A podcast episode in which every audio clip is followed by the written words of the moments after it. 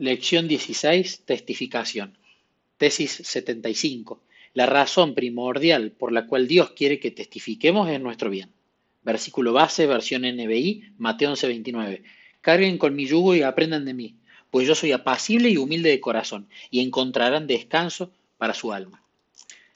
Supongamos que cierto día comienzo a caminar desde San Francisco en dirección al Colegio Unión del Pacífico, la tierra prometida. Usted pasa a mi lado en automóvil y ofrece llevarme. Si subo a su automóvil y viajo con usted, llegaré al colegio más pronto. Me ahorraré una cantidad de problemas, pero de todos modos iba en esa dirección.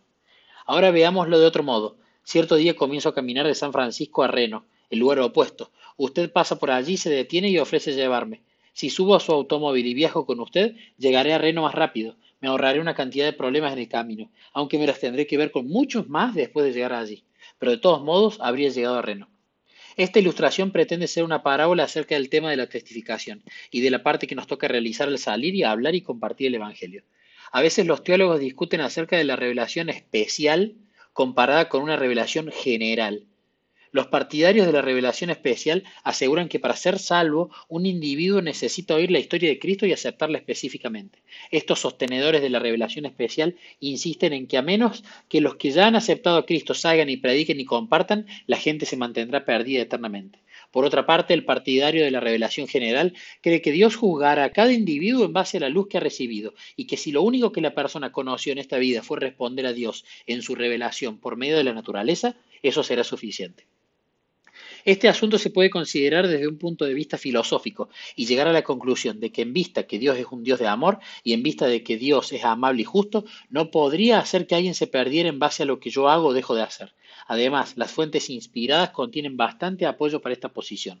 Juan 1.9 declara que Cristo es la luz, que alumbra a todo hombre que viene a este mundo. Un comentario que apareció en la Review en Herald del 22 de junio de 1911 declara, en el día del juicio, cuando usted se le pregunte por qué razón no obedeció los mandamientos de Dios, usted no podrá excusarse aceptablemente escudándose en la desobediencia de otro.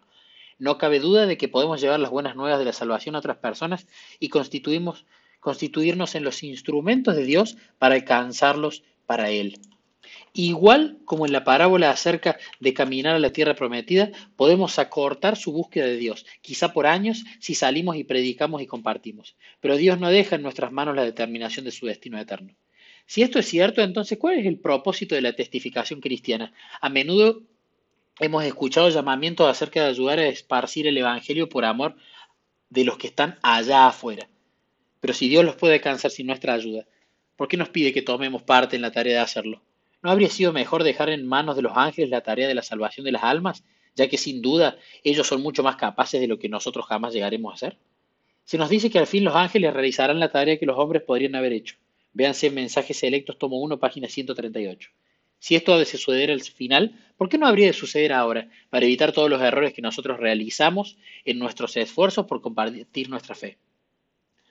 La respuesta se encuentra en la comprensión del propósito que Dios tiene al darnos una parte en la testificación cristiana. Si le interesa ver el mejor resumen acerca de la testificación cristiana, lea un capítulo del libro El Camino a Cristo titulado El gozo de la colaboración. El esfuerzo por hacer bien a otros se tornará en bendiciones para nosotros mismos. Tal era el designio de Dios al darnos una parte que hacer en el plan de redención, página 79. En Joyas de los Testimonios, tomo 1, página 370, se lo explica con mayor claridad todavía. Cualquier necesidad de que intervengamos en el adelantamiento de la causa de Dios ha sido ordenada a propósito para nuestro bien. A veces la gente tiene temor de que si aceptamos esta verdad, destruirá en nosotros toda la motivación para salir y predicar y compartir.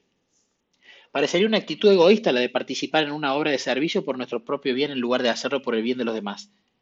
Pero notemos que hay una gran diferencia entre el propósito de Dios al hacernos participar en la testificación cristiana y nuestro propósito al dedicarnos a ella. Participamos activamente en una obra de servicio para Él porque tenemos algo que decir al mundo y no podemos esperar para compartirlo. Nos involucramos en el servicio porque deseamos que otros comprendan la verdad que nos ha hecho libres. Deseamos alcanzar a otros porque se nos ha honrado con el privilegio de ser colaboradores de Dios. Al salir a trabajar por el bien de otros y por el bien del mismo Dios, el resultado inevitable es la bendición de nuestras propias almas. Y desde ese punto de vista divino, eso es lo que Él había tenido en mente desde el comienzo.